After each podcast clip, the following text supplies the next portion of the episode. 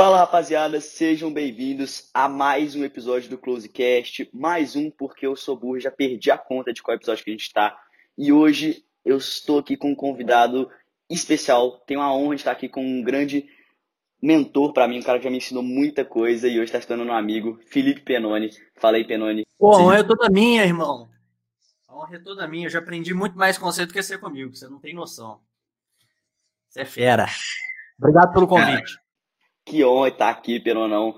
E, mano, primeiramente, né, se apresente, fala quem é Felipe Penoni e por que Felipe Penoni está careca.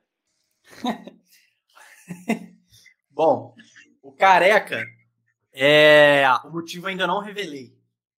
Então, quem quer descobrir um dia, você vai descobrir. Só me acompanham lá no Instagram. E aí um dia eu vou revelar. É... Mas eu tenho a minha filosofia. Tipo assim, o porquê por trás do motivo tem, tem um porquê por trás do motivo. Que é toda vez que acontece algo muito bom ou muito ruim na minha vida, eu corto o cabelo. Agora, se foi coisa boa ou coisa ruim, eu ainda não. Mentira, eu já divulguei sim, foi coisa boa, mas eu ainda não falei o que. Agora, para descobrir o que é, aí é só indo no, lá no meu Instagram, que um dia, quem sabe, eu acabe revelando. É, bom, Felipe Penoni, sou TikToker hoje, maior de economia do Brasil, estudo economia, estou no quinto período, lá no IBMEC. Sou youtuber há sete anos, estou na internet, hoje eu estou destravando o máximo possível do mercado digital e tentando crescer cada vez mais, cara. É esse meu objetivo diário aí, continuar ganhando dinheiro e ficando famoso. É. é. Mano, já vê que o cara já é autoridade, né? O cara já tá cursando economia, maior TikTok de economia, e é youtuber, ou seja, desempregado há sete anos, e tá construindo essa carreira aí. É, mas os, três, os quatro primeiros anos foi ganhando nada. Vale a pena deixar isso claro. Hoje em dia todo mundo pensa que todo youtuber é igual. Eu vi, eu, você postou, cara, achei muito engraçado. Que o pessoal fala, ah, o mercado digital é gigante tudo mais, mas 50% da, da receita do mercado digital é pro primo rico e 50% do Felipe Neto. E aí o pessoal acha que os pequenos também sempre ganham muita grana, né? Mas, mano, hoje em dia, pô, eu até, você até postou recentemente no Instagram, né? Você produz conteúdo, você tem a escola de criação, você também faz, você também faz faculdade, hoje você também trabalha com social media, uma cacetada de coisa. Como que você faz para conciliar toda essa, todas essas coisas, toda essa rotina, muita coisa para fazer?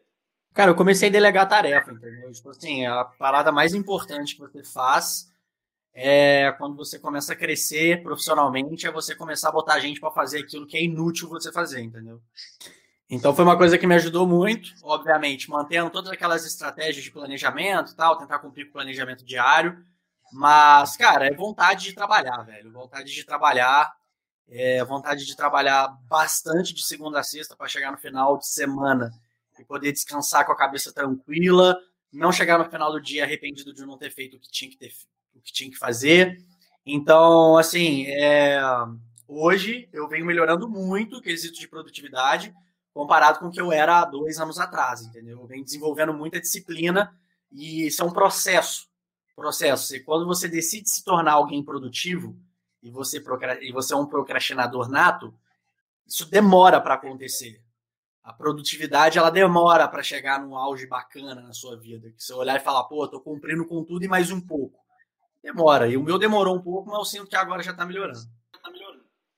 Boa. E exatamente hoje, dia que a gente está gravando esse vídeo aqui, esse podcast que é dia 19, você postou uma história falando que quando você começou a fazer cada vez mais coisas, você foi se tornando cada vez mais produtivo, né? Então, ter mais coisas na sua rotina, e, igual você falou, né? Ter essa missão de completar tudo que você tem que fazer aquele dia, aquela semana, você acaba se tornando uma coisa é, antilógica, né? Ilógica de você se tornar mais produtivo quanto mais coisas tem que fazer.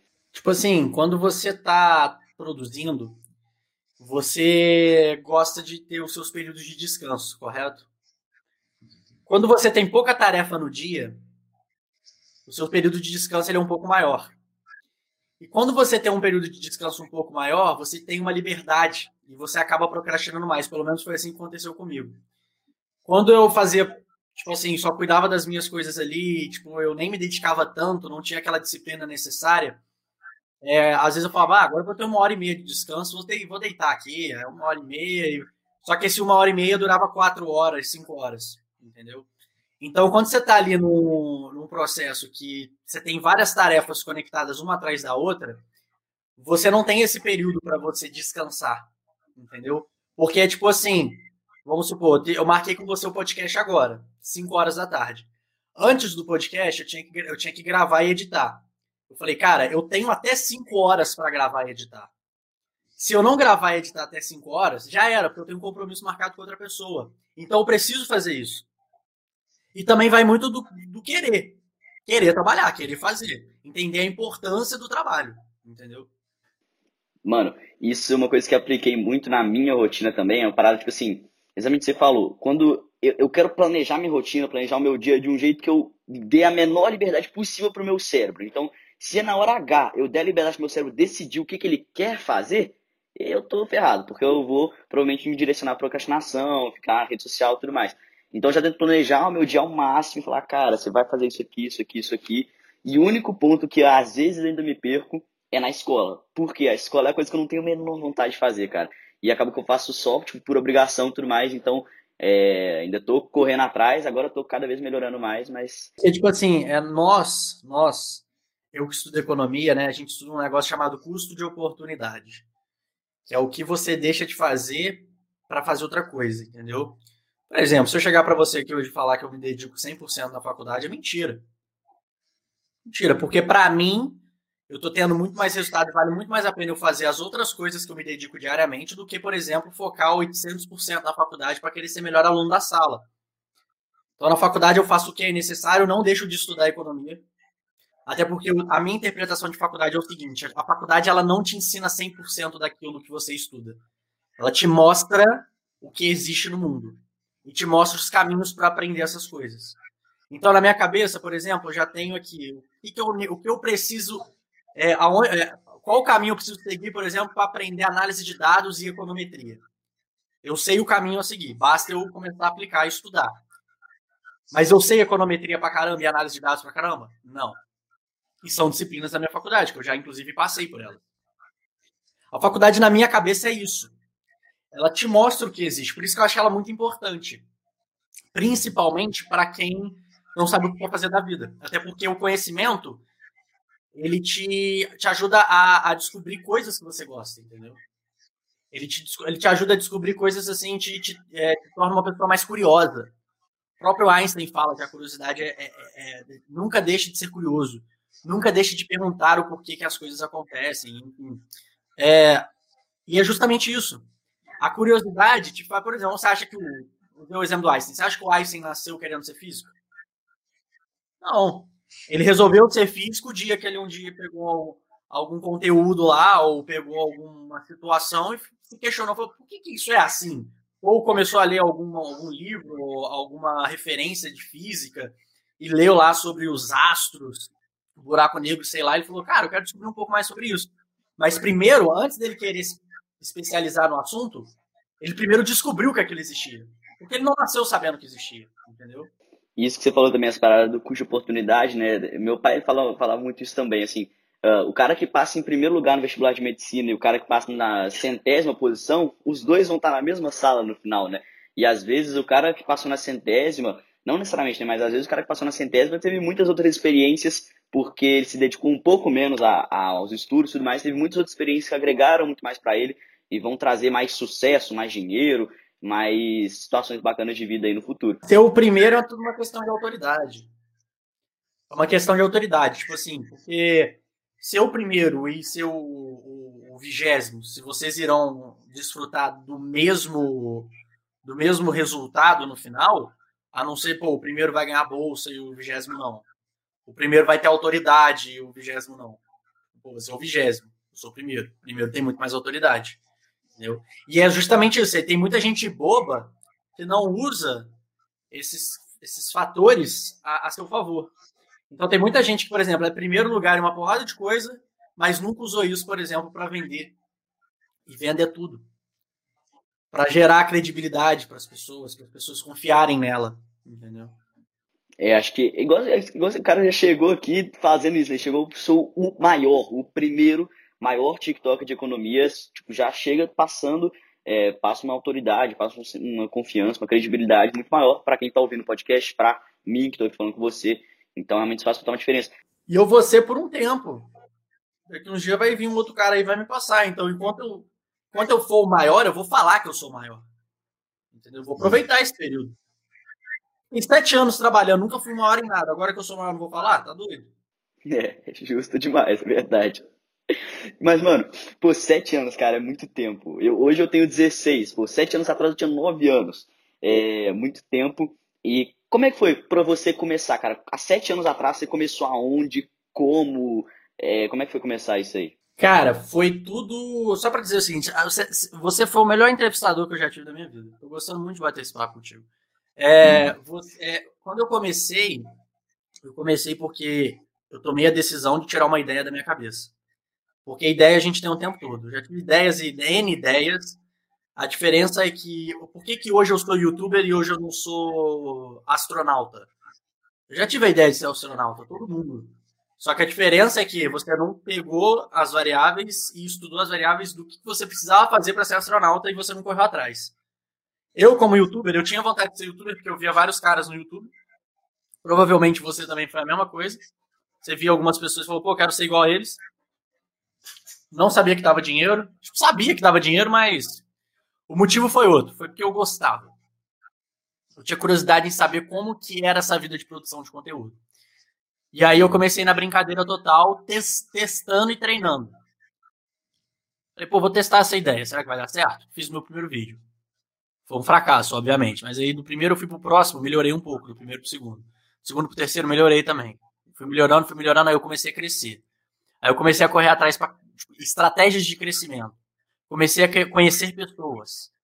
Mas tudo começou com uma única ideia e uma única atitude, que foi abrir o meu computador e gravar o vídeo.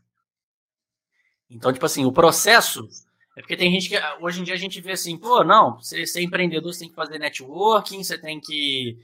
Você tem que monetizar, você tem que vender, você tem que produzir conteúdo, você tem que, que ter um bom equipamento e tal. Cara, o que você precisa fazer para ser um bom empreendedor é começar. Como? Não faço ideia. Começa do jeito que você quer começar. Eu comecei gravando, gravei meu primeiro vídeo. Do primeiro pro segundo eu já melhorei o equipamento. Porque eu vi que o equipamento do primeiro estava ruim, porque as pessoas começaram a comentar. Falam, pô, melhora o equipamento aí, melhora o vídeo e tal, ficou muito legal tal. A sombra, tá muita sombra, tá muito escuro, tá com duas barras do lado. Comecei a receber as críticas das pessoas. O primeiro passo foi esse. Segundo passo foi o seguinte: pô, preciso crescer. Como eu vou crescer? Preciso conhecer pessoas e perguntar para essas pessoas como eu cresço. Então eu comecei a correr atrás de outros produtores de conteúdo para fazer network. Comecei a fazer networking com a galera. Pessoas do mesmo tamanho que o meu. Os caras de 300, 500 inscritos. E aí um ia divulgando o outro.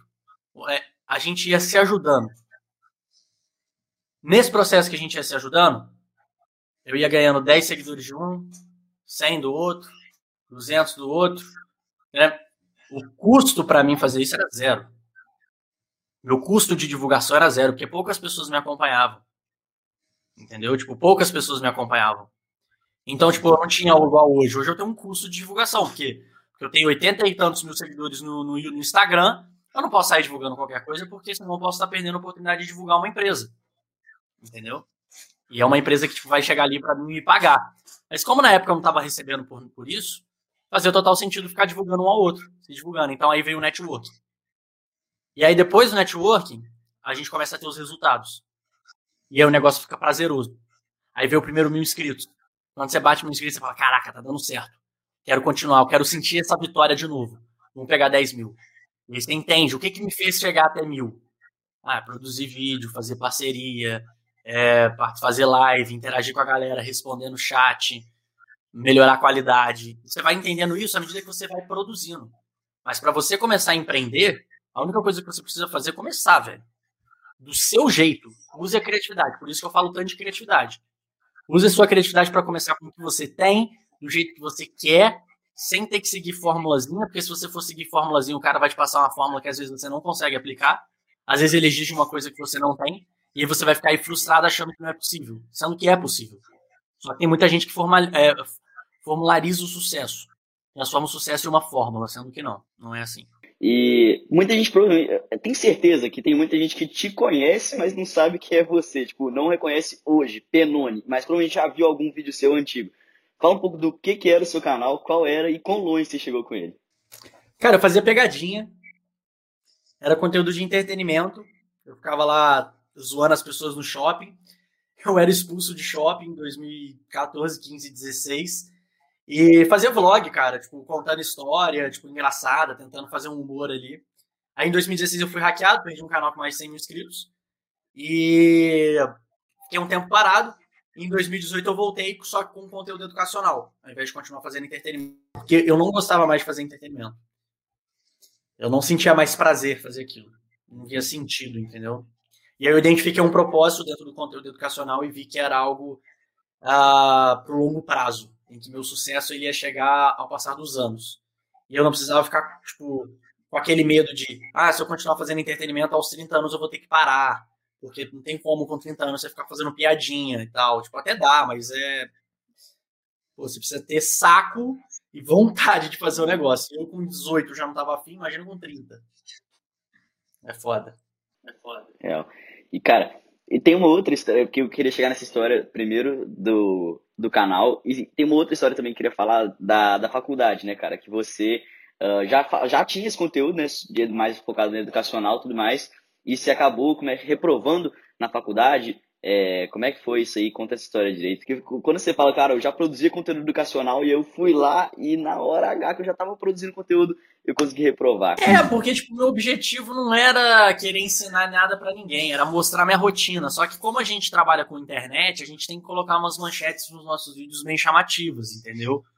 Então, os títulos dos meus vídeos, as thumbnails, era, tipo, mostrando pra pessoa como se eu estivesse ensinando para elas. E aí as pessoas acabavam achando que eu era o gênio da, dos estudos. As pessoas achavam que eu era o gênio da, da escola. Eu sabia tudo e mais um pouco da faculdade, eu era o melhor aluno da sala. Sendo que, pô, se você entra num vídeo antigo meu, você vai ver que sou eu mostrando a minha rotina. Aí eu falo, pô, galera, li esse livro aqui e aprendi isso. Quero mostrar para vocês. Não sei se vai funcionar comigo, mas esse com você pode funcionar. Vou testar. Eu mostrava eu testando. E foi um período meio conturbado, porque eu, tive, eu desenvolvi síndrome do pânico. E aí eu tinha medo de fazer muita coisa e aquilo me atrapalhava demais, uma ansiedade ferrada. E a minha família estava passando por alguns problemas, tipo, eu estava passando por alguns problemas familiares. E aí acabou que eu reprovei, porque eu deixei a faculdade lá em último é, é, 15 é patamar de importância, entendeu? Eu estava me importando com outras coisas. E eu reprovei na faculdade, para mim foi tipo muito foda, tipo isso, tipo, porque eu só conseguia pensar nos meus seguidores na hora. Eu tava nem aí para mim. Falava, velho, o que, que meus seguidores vão falar? O que, que o pessoal vai comentar?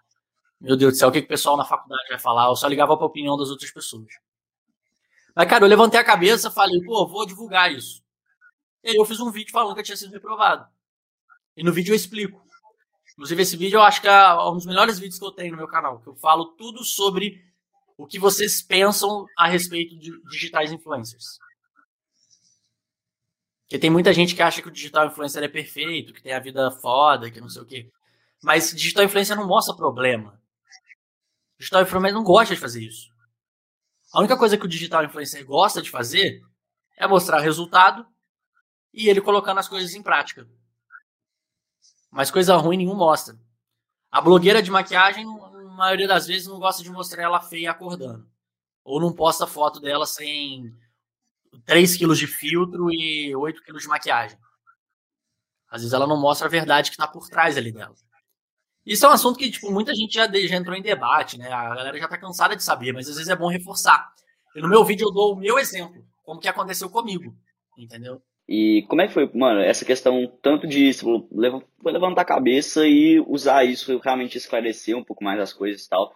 Mas então esses dois eventos, pô, primeiro quando hackearam o seu canal, você perdeu o canal, pô, você tinha trampado muito tempo nele, né, querendo ou não. E segundo, essa parada de reprovar na faculdade, pô, tinha, claro, toda a circunstância, a circunstância ali, mas querendo ou não, pô, é um baque, né, é um outro impacto na sua vida. Cara, como é que foi, assim, lidar com esses dois? Você acha que teve alguma coisa em comum que você pensou nessas duas, nesses dois momentos, assim, você, como é foi reagir a isso? Você teve algum pensamento em comum ou uma coisa te ajudou na outra? Quando eu perdi meu canal, foi um aprendizado sobre não desistir, porque eu consegui recuperar, né? Então, no longo prazo, eu tive um puta aprendizado com o canal hackeado. Tipo assim, independente se você for pro zero, que eu literalmente fui pro zero, eu fui de 120 mil para zero, eu consigo reconstruir. Aí tem uma frase que eu gosto muito, tipo assim, o milionário que já fez milhões, se ele perder esses milhões, ele consegue fazer de novo. Porque o conhecimento ele não perdeu. Então, o conhecimento eu não perdi.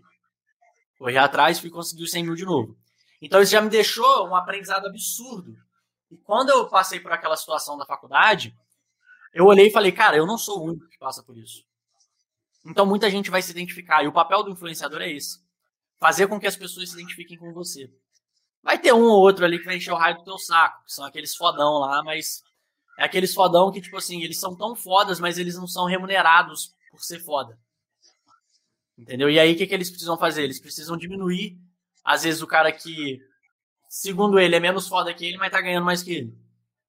E ele precisa diminuir esse cara, entendeu? Eu conheço muitos. Eu sou um pouco eu sou levemente odiado na minha faculdade. Tipo assim, as pessoas não vão muito com a minha cara. Por quê? Porque eu não sou o melhor aluno, eu não sou o que mais estuda, e tô ganhando mais dinheiro que todo mundo. Entendeu? E tipo assim, isso não é ridículo falar. Eles poderiam vir até mim, como muitos amigos fazem. Chegam até o Penone e falam, pô, Penone, é... me ajuda aí, tô querendo começar e tal. E eu, maior prazer, vou ajudar a pessoa. Mas tem gente que fica com raiva disso. Pô, tô aqui ralando, estudando pra caramba, como se tirar nota boa em prova fosse critério para você ser alguém na vida, entendeu?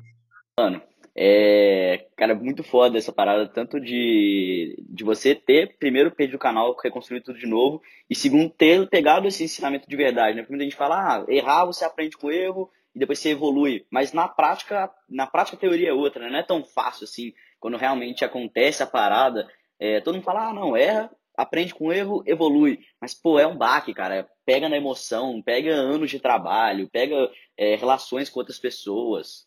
Tudo, tudo na prática é mais difícil, cara. As pessoas não entendem isso. Tipo assim, você lê, é fácil, você lê aquilo ali, é maravilhoso. Ler um livro de autoajuda é lindo.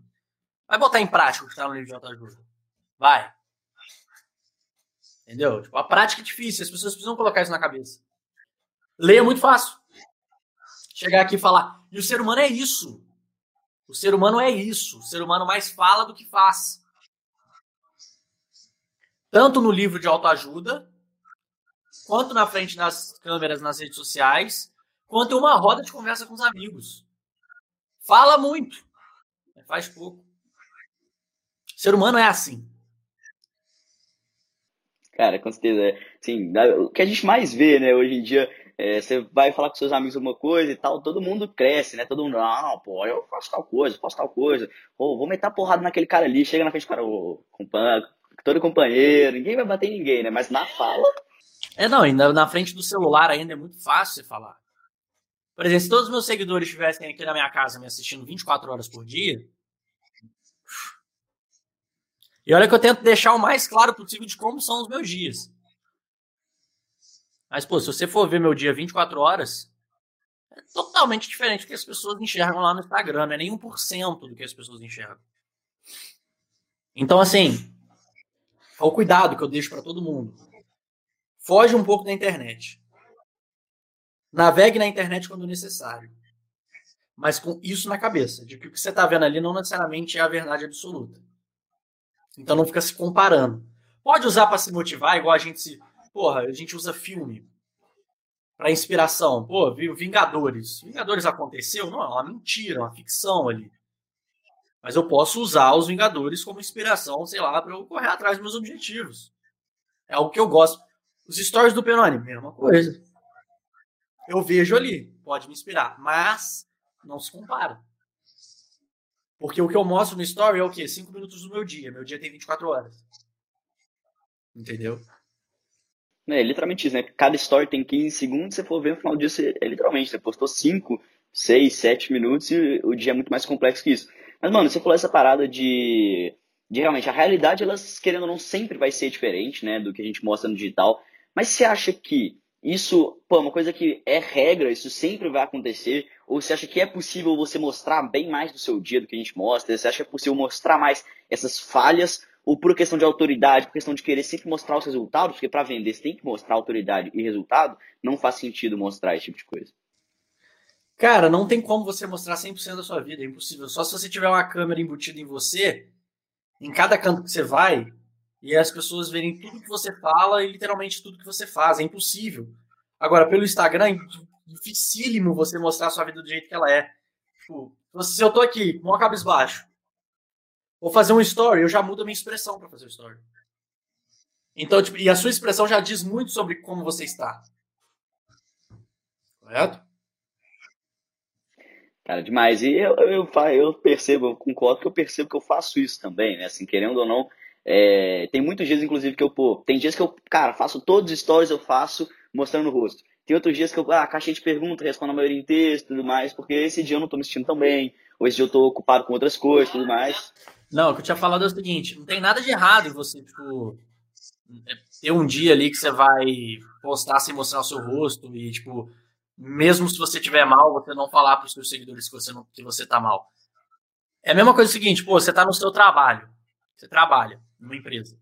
Se você não tiver mal, você vai deixar de trabalhar? Lógico que não. Você trabalha numa empresa, seu chefe tá nem aí se você tá mal ou não. Você vai ter que trabalhar de qualquer jeito ou de outro. E a mesma coisa acontece com as redes sociais. Seu seguidor ele não tá nem aí se você tá mal ou não. Ele só quer que você poste conteúdo. Ele quer ver você. Ele quer te acompanhar. Entendeu? Então, tipo, não tem muito essa. Você não tem como fazer. É, é, você não tem como diferenciar uma coisa da outra. E, mano, dentro disso também entra. Queria saber quantos disso você acha também que é um pouco do algoritmo das redes sociais, né?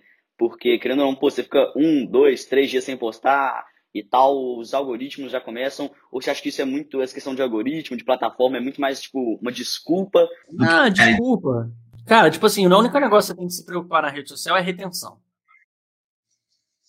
Você tem que ter um watch time bom e uma retenção boa. Então tenta postar todo dia, também não precisa postar 800 stories por dia. E manter uma retenção, ou seja, manter o seu público o máximo de tempo possível te assistindo. É isso que o Instagram quer. Para te deixar lá na frente sempre, entendeu? A retenção é o mais importante. Ah, mas o algoritmo, cara, algoritmo é secundário. Negócio de hashtag, descrição perfeita, o que você precisa mais se importar são estratégias extras, óbvio, é necessário usar. Use, utilize, use e abuse. Estude esses assuntos. Mas não adianta de nada você estudar tudo sobre o algoritmo e não saber fazer um bom conteúdo. E um bom conteúdo te ajuda a ter retenção, que é a melhor variável que a rede social utiliza para te divulgar. Certo? Essa, essa parada de. Acho que essa. Eu, eu descobri também que no, no TikTok também tem muitas paradas da retenção, mas acho que no YouTube, né, que fica mais coisa pessoal, né, assim, é, todo mundo, você tem acesso, né, os criadores de conteúdo, você tem acesso a quantos por cento do seu vídeo o seu público está assistindo, e isso é uma coisa que eu aprendi. No TikTok também, pô. É, exato, eu descobri isso também recentemente aqui no TikTok também, mas isso é uma das métricas que eu mais ficava de olho, assim, e uma coisa que eu percebi que mudou muito, por exemplo, foi quando eu comecei a roteirizar melhor os meus vídeos. Então, quando eu comecei a realmente, pô, trabalhar um pouco mais no roteiro, preparar um pouco mais o vídeo em si, pensar, pô, cara, a pessoa que está assistindo isso aqui, ela pode simplesmente clicar num outro vídeo, clicar numa setinha e sair do meu vídeo. Então, tem que manter a pessoa aqui para nem um clique não tirar ela do vídeo. Uh, TikTok, então, principalmente, você tem que pensar em cada segundo do seu vídeo. Porque um segundo é o movimento do cara fazer isso aqui, ó. E aí já era. Aí o cara sai do teu vídeo e nunca mais volta. Cada segundo dos meus vídeos no TikTok são calculados. Cada palavra que eu falo, cada trecho, cada frase. Fico aqui, ó, 30 minutos, 40 minutos fazendo um roteiro de um videozinho de 30 segundos. É, isso é. E isso. E, e, cara, isso aí, você falou isso aí agora. Quanto disso você consegue aprender, por exemplo, na teoria, e quanto disso vem só na prática mesmo, fazendo vídeo, fazendo roteiro? Cara, prática 90% do meu resultado é na prática, velho. Porque a prática te ensina coisas que, mano, nenhum livro, nenhum curso te ensina. É, o trabalho, você botar a mão na massa. Então, igual hoje. Hoje eu tenho uma ideia de vídeo, o vídeo já, assim que eu tenho a ideia, o vídeo já tá pronto na minha cabeça. Cena por cena, frase que eu vou falar, como vai ser o início do vídeo. Por quê? Porque o tempo me ajudou a ter esse feeling. Foram tantas tentativas, tantos vídeos que eu já fiz, tantos vídeos que deram certo, que ao mesmo tempo que, tipo, a ideia surgiu, ah, surgiu a ideia aqui de fazer um vídeo como ganhar dinheiro trabalhando com o Closecast. nesse exato momento já surge o vídeo inteiro na minha cabeça. Cena por cena, frase por frase, parágrafo, roteiro. E para mim é bem mais fácil. Mas eu não vou chegar para uma pessoa e falar assim: ah, para você ter uma ideia de conteúdo é só você pensar e o que vier na sua. Não, não vou fazer isso. Porque para ele não, isso não vale a pena. E para ele, ele precisa estudar como é que vai ser a cena. Às vezes o que ele vai fazer não necessariamente vai ser eficiente. E aí ele vai precisar olhar e falar, pô, o que, que eu errei aqui? Mudar algumas coisas. Mas a prática é o que mais me ensina, com certeza. Cara, muito bom. E isso remonta para quem está vendo em áudio, eu vou pegar aqui o livro Rápido e Devagar do, do Daniel Kahneman, que ele fala muito sobre essa questão de intuição, né? Porque a gente está, óbvio que a gente está sempre trabalhando com base em intuição, pô. Eu lembro que a expressão do Penônio trabalhando com o meu cérebro intuitivo, tudo mais, eu tô vendo mais ou menos como ele está sentindo, o que, é que ele quer expressar. Mas a gente tomar grandes decisões, decisões importantes, é, com base na intuição, geralmente não é uma boa ideia. Aí entra um outro fator, que é a questão da prática.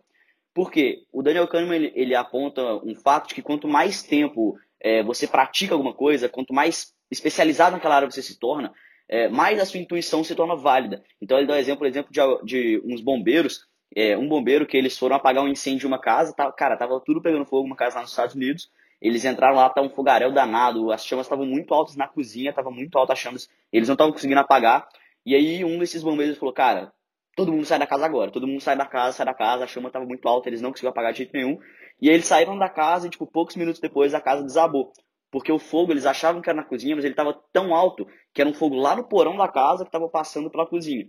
E aí, pô, todo mundo ficou, cara, como que você sabe disso? E o cara simplesmente não soube explicar. Ele não sabia como ele sabia, mas ele sabia. Exato. É a mesma coisa que acontece comigo quando alguém chega e fala, pô, como é que você teve essas ideias? Só veio. Só veio na cabeça. Porque, é, tipo, é, porque, pô, você convive com, com isso full time, né? Por ano, por mais de um ano, sei lá, dois anos produzindo conteúdo, fazendo roteiro, vendo vídeos né, de outras pessoas, tudo mais, você já vai botando isso dentro da sua mente e se torna um processo tão repetitivo que já entra na sua, no seu processo de pensamento intuitivo, né? Então você mal consegue explicar, mas tá ali, e é isso que importa. Exatamente, é a intuição, cara. A intuição é o feeling, pô. É o que eu sempre comento com a galera. O feeling é uma coisa que o tempo te entrega ali e você não sabe explicar o porquê que você tem ele, como você construiu esse feeling, porque você adquiriu ele desde quando você nasceu. O meu feeling é um, o seu feeling é outro. E acho que até isso também a gente fala, tipo, ah, essa parada de, de você praticar, de manter consistência e tudo mais, porque querendo ou não, no começo, quando você está começando a fazer uma coisa nova, você não vai ter esse feeling e você falou, você vai estar sempre vendo pessoas falando dessa, desse feeling, você vai ver pessoas que às vezes vão parecer que estão muito à frente de você, mas é só por causa do tempo que elas tiveram a mais de prática. Então, proporcionalmente, elas não estão à frente, né? Elas estão no mesmo ponto que você, só que você ainda não teve a mesma experiência que elas. Exato, a experiência dita tudo, por isso que a constância é o mais importante das variáveis. Você manter, é, você manter testando, treinando todo dia, tentando melhorar um pouco todo dia, evitando os erros do passado, isso aí que te faz construir essa intenção, esse instinto e, é, e esse feeling né, que a gente está comentando aqui. E, cara, é, acho que um dos assuntos que mais trouxe, que, quer dizer, um fator né, que trouxe gente pra caramba pro mercado digital, seja como coprodutor, gestor de tráfego, produtor de conteúdo em si, é, foi a questão da pandemia, né? É, pô, 2020 todo mundo parou e todo mundo se focou no digital, seja no BBB, seja no Clubhouse, seja no Instagram, no TikTok, todo mundo veio pro digital. E, cara, como é que foi a pandemia pro Felipe Penoni? Tipo, em pessoa, persona digital, criador de conteúdo, trabalhador. Profissionalmente foi a melhor fase da minha vida. Profissionalmente, com certeza, a melhor fase. É... Aprendi muita coisa, graças a essa evolução do digital. E como eu já tinha uma. Já tinha algo estruturado, né? Eu já tinha algo, tipo, realizado, já tinha realizado algumas coisas na internet, para mim foi um pouco mais tranquilo que eu não comecei do zero. Então já vi com um modelo de negócio meio que pronto, entendeu? Mas assim, pô, foi com certeza a minha melhor fase, porque eu tive mais tempo para me dedicar ao trabalho. As pessoas estavam procurando, a demanda estava altíssima né? As pessoas procurando cada vez mais esses negócios de dicas de produtividade, as pessoas se interessando cada vez mais com empreendedorismo e estudo, enfim, para mim foi muito, foi muito importante. Uma pena, né, isso ter acontecido numa fase tão ruim para o mundo, mas eu tentei utilizar ao meu favor dentro do que eu interpreto da natureza humana. A natureza humana é isso, crises de vez em quando, seja ela guerra, seja ela um, uma pandemia, seja ela, é, ah, sei lá, devastação, uma catástrofe. É, esses negócios acontecem, isso aí é natural da vida. E negar a natureza humana é foda, cara, porque a frustração é enorme. Às vezes aceitar isso, infelizmente você aceita, mas pode ser um pouco mais fácil. Entendeu? Para você, para sua vida, pode ser um pouco mais tranquilo. Para você não ficar se surpreendendo com coisas que são naturais. E, e muita gente é, fica tem essa questão, muito esse, esse discurso, né, de que, pô, a pandemia fez com que algumas pessoas, você como estudante de economia, acho que poder falar mais disso, né? Algumas pessoas, os ricos se tornassem mais ricos e os pobres se tornassem mais pobres. Uh, e aí saiu aquelas manchetes sensacionalistas, né? O número de bilionários no Brasil aumentou e ao mesmo tempo as pessoas mais pobres ficaram mais pobres. Na, na, pandemia teve tudo. Teve o rico que ficou pobre, teve o pobre que ficou rico, teve o pobre que continuou pobre, teve o rico que ficou mais rico, teve o pobre que ficou mais pobre. A pandemia ela foi tudo que ela mudou o cenário da economia. A pandemia mudou totalmente o cenário. Então, por exemplo, quem tinha uma empresa gigantesca, mas que dependia 100% do físico, se ferrou. Faliu. Ao mesmo tempo, tinha aquela, aquela pessoa que, tipo, trabalhava numa empresa e tinha que ir todo dia lá trabalhar e tal, e essa pessoa não tinha muita condição, e por ela ter que ir todo dia para a empresa trabalhar, acabava demandando muito tempo dela, e agora ela pôde trabalhar em casa, ela conseguiu ter um tempo ali para dedicar mais, por exemplo, digital, e ela conseguiu uma nova fonte de renda. Então tem diversos casos, as variáveis são, são tipo, inúmeras. Então, Penonão, para a gente finalizar aqui, cara, eu gosto de fazer sempre um ping-pongzinho de perguntas rápidas. Pergunta rápida, resposta rápida, uma frase, uma palavra. Então, vamos lá, cara. Melhor livro que você já leu até hoje? Poder Sem Limites. Você pretende morar fora do Brasil, sair do Brasil? Sim um cara que você, uma pessoa, uma mulher, um cara que você ainda quer conhecer? Justin Bieber. Você sempre posta muito sobre ele. E a pessoa mais foda que você conheceu até hoje? A pessoa mais foda que você já conheceu até hoje? Putz, aí você me quebrou, mano. Jesus Cristo. Grande. Aí sim, grande JC, parceiraço nosso. Mas então é isso, mano. Sem palavras para te agradecer, Penone. Muito obrigado pela participação aqui. Muitos insights fodas e é isso, cara. Deixa suas considerações finais. E fala onde a gente pode, se, pode te encontrar nas redes sociais. Cara, redes sociais, arroba Penone ou arroba Felipe Penone. Muito obrigado pelo convite. A todos vocês que assistiram. Continue acompanhando esse cara aqui, ó. Pera aí, no caso, você tá pra Pra cá. Dá uma leve bugada aqui. É que tá invertido. Continue acompanhando esse cara aqui, que ele é fera demais. Vocês vão ouvir muito o nome dele ainda, viu, gente? Brunão, muito obrigado, cara. Um grande abraço para você. Falou, rapaziada. Valeu. Até o próximo episódio.